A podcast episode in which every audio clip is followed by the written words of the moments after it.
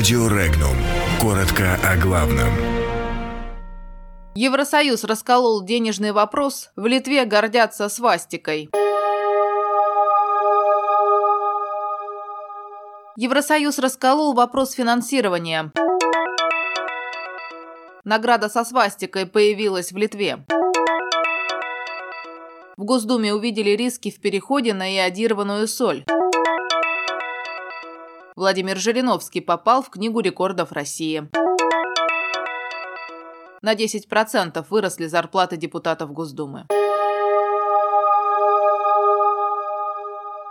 Европейский союз блоков и различных скоростей обнаружил себя очередной раз в ходе голосования в Европарламенте за сокращение объемов финансирования стран, нарушающих принципы правового государства, пишет испанское издание ABC. В тот день евродепутаты из двух основных парламентских групп – популистов и социалистов – проголосовали скорее в национальном ключе, нежели следуя линии своих партий на общеевропейском уровне.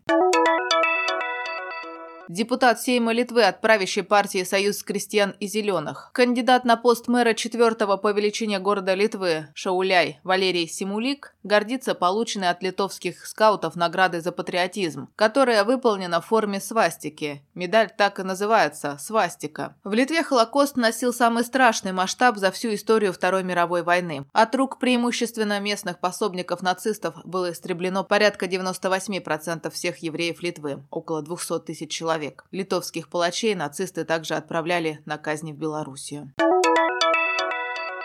Общероссийский народный фронт заявил о том, что в ближайшее время в Госдуму будет внесен законопроект Минздрава об обязательном иодировании соли. По мнению авторов законопроекта, данная мера могла бы решить проблему существующего в России йодного дефицита, значительно сократить количество заболеваний щитовидной железы и уменьшить число осложнений во время беременности. В то же время первый зампредседателя фракции «Справедливая Россия» в Госдуме Михаил Емельянов заявил, что законопроект об обязательном иодировании соли потребует тщательной проработки ошибки. Прежде всего возникает вопрос, как законопроект отразится на гражданах России. Например, как солить огурцы или квасить капусту, отметил он. Еще один аспект проблемы – как отразится законопроект на производителях соли.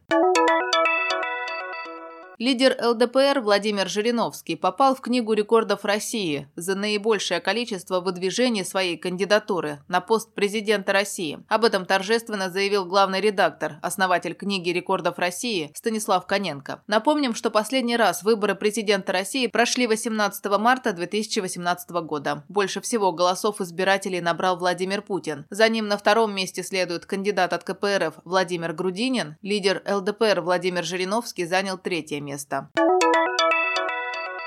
В 2019 году доходы у депутатов Госдумы выросли на 10%, заявил глава ЛДПР Владимир Жириновский. Цитата. «Депутаты получают по 300 тысяч, сейчас будут получать по 330 тысяч. 10% добавляем. Мы раньше заморозили 10%, чтобы как бы в пользу граждан было. Теперь этот срок кончился. С 1 января 2019 года еще плюс 10%, заявил Жириновский.